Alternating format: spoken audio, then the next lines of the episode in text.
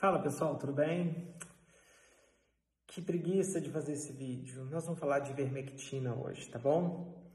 Eu fiz um vídeo ontem, foi publicado hoje aqui no Instagram. Hoje, só para vocês entenderem, hoje é dia 16. E ontem eu falei sobre revistas que parecem que são, mas não são. E eu dei um exemplo da Nature e do Journal of Antibiotics, que eles não são as mesmas revistas. Mas ontem foi publicado no Journal of Antibiotics, ontem, dia 15 de junho, tá? Um artigo que chama, eu vou fazer em, inglês, português para vocês, que chama Os Mecanismos de Ação da Ivermectina contra o SARS-CoV-2. Uma, uma revisão clínica, um artigo de revisão clínica baseado em evidências, tá? Eu vou tentar destrinchar tudo que eu posso aqui para vocês. Primeira coisa, só de ler, porque um monte de gente falando que é uma revisão sistemática. O próprio título está falando que não é uma revisão sistemática. Revisão sistemática é outra coisa. Tem um monte de gente falando revisão sistemática utilizando os princípios da Prisma. A Prisma nem é guia metodológica de revisão sistemática. Quem não sabe disso, depois pode procurar para que serve a Prisma, tá bom? E para quem não sabe, não tem problema, tá? Vamos lá, vamos brincar de detetive, tá bom? São dois autores da Índia que fizeram isso para surpresa de nenhuma pessoa, porque a ivermectina é amplamente utilizada na Índia. Pode ver que está morrendo muita gente lá na Índia, né? Pra caramba. Então eles estão procurando novas soluções e foram autores indianos que fizeram isso. Basicamente tem duas grandes nações que estão muito preocupadas com a ivermectina, Brasil e a Índia, tá? O Journal of Antibiotics, ele pertence ao grupo Nature, mas ele não é da Nature, tá bom? Ele não é Nature tá bom? O fator de impacto do Journal of Antibiotics, ele é de 2.67, tá? Depois eu vou procurar o fator de impacto da Nature aqui, só para vocês verem. Quer ver Journal, About the Journal, vamos ver da Nature aqui, será que eu tenho aqui fácil? É, Journal Metrics for Nature, quer ver? Ah, o site da Nature não está funcionando. Tudo bem, eu vou colocar aqui, ó, Impact Factor, Factor Nature, para quem quiser saber, rápido. O fator de impacto da Nature é 42,78, tá? E o fator de impacto da Journal of Antibiotics é 2,67. Não é um fator de impacto ruim olhando para todas as revistas, mas o fator de impacto ele deve ser ponderado para a sua área onde essa revista pertence. Por exemplo, o fator de impacto de 2,7 na fisioterapia é enorme. O maior fator de impacto da fisioterapia é 5 entendeu? E tem o resto de 5 cai para 3, tem um monte de, um pouquinho 3, um monte de, um pouco de 2, um monte de 1 um, e um monte perto do zero. Então o fator de impacto, se fosse 2.6 na FISO, seria enorme. Eu fui olhar o Journal of Antibiotics, na área de farmacologia tem 270 revistas, ele é um número 139 no ranking de fator de impacto. Então é uma revista do, do meio, da, da, da prateleira do meio das revistas, tá?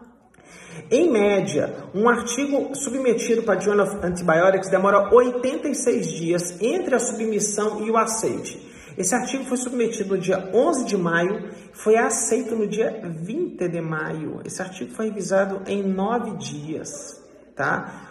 O que me sugere que esse é um artigo talvez convidado pelo editor, porque é muito rápido você submeter um artigo, receber uma revisão, revisar, voltar, vai e volta em nove dias. Isso aqui é recorde mundial, tá? O que me sugere que talvez o editor convidou esses autores e o meio que mandaram pronto e o artigo do jeito que foi foi publicado. Enfim, o Altmetrics, que é um indicador de popularidade na internet desse artigo é de 3.829, que deve ser um dos maiores altimétricos do planeta Terra, o que mostra o grande interesse das pessoas em artigos sobre ivermectina, principalmente aqui no Brasil, que se explodiu ontem em rede social, tá? Bom, vamos lá, é bizarro o artigo, tá? A, a introdução contém duas tabelas em que eles tentam mostrar o que já tem de evidência clínica, porque o artigo em si ele não é sobre evidência clínica, é sobre mecanismo de ação, entendeu? Mecanismo de ação é uma coisa, se funciona na prática clínica é outra. E eles já meio que afirmam que funciona na prática clínica baseado em 55 ensaios clínicos. Aí eu fui ler a tabela. Essa tabela é dividida em ivermectina na fase inicial e ivermectina na fase tardia, tá? Fonte de dados dessa tabela 1 e 2 é o nosso querido site IVMeta, que é a maior fonte de picaretagem e charlatanismo que eu já vi na minha vida. Quem quiser ter um vídeo no IGTV sobre IVMeta, eu não vou comentar mais sobre esse assunto porque é perda de tempo, tá? Ele é irmãozinho do C19 Study, que é também um site picareta sobre cloroquina, tá bom? E aí é mó legal. Eles falam que baseado no Ivermetra, nós temos é, 55 ensaios clínicos. Aí o Léo foi lá conferir tudo, né? Não são 55, tá? A maioria não é ensaio clínico, é estudo observacional. E também vários são quase randomized trials, que são ensaios controlados, não aleatorizados e às vezes só tem um grupo, tá? O que sobra são 10, 21 ensaios clínicos e desses 21, um é publicado. O resto é tudo pré-print. Então, basicamente, é um bonde de pré-print que não serve para nada e um monte de ensaio controlado que não é ensaio clínico e um monte de observacional que não serve para medir efeito de intervenção. Aí o IVMeta foi lá e jogou tudo num, num, num software estatístico, que software estatístico aceita qualquer coisa, fez uma meta-análise, a meta-análise falou que ivermectina é 79% eficaz no tratamento inicial, 46% quando você dá de forma tardia, entendeu?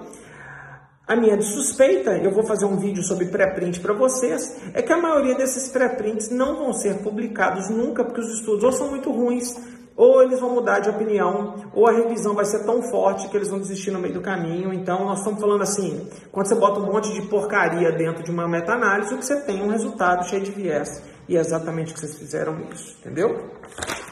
Mas vamos ao artigo, eu estou falando da introdução, né, os métodos. O que, que esses caras fizeram? Eles entraram no PubMed, botaram três termos de busca e buscaram basicamente tudo de mecanismo sobre vermectina, entendeu? O que, como você está estudando mecanismo, o que aconteceu foi óbvio. A maioria dos estudos é em camundongo, não é em humano, e tem que lembrar que a gente é bem diferente do humano, então, do, do rato, né? O rato é uma primeira base para você saber se a coisa faz sentido ou não. E tem cerca de 30 estudos Desses, metade foram antes de 2018, onde sequer existia Covid. A revisão sistemática está escrito SARS-CoV-2, mas os mecanismos de ação que eles citam como sendo do SARS-CoV-2 foi antes do SARS-CoV-2 existir. É sério isso? Pois é. É ler, vai lá e lê, porque ele está gratuito, tá? A conclusão desse estudo é que drogas de reposições devem ser consideradas na Covid. Eu meio que concordo, porque a gente não sabe qual droga mata o Covid, a gente tem que descobrir outras drogas, e ele nem sequer sugere a ivermectina. E o resultado do estudo é mais legal do que tudo. É uma figura esquemática sobre um possível cadeia de mecanismos que a ivermectina pode atuar para combater esse vírus, entendeu? O que é legal é uma hipótese sobre pelas quais o mecanismo deve funcionar. Mecanismo.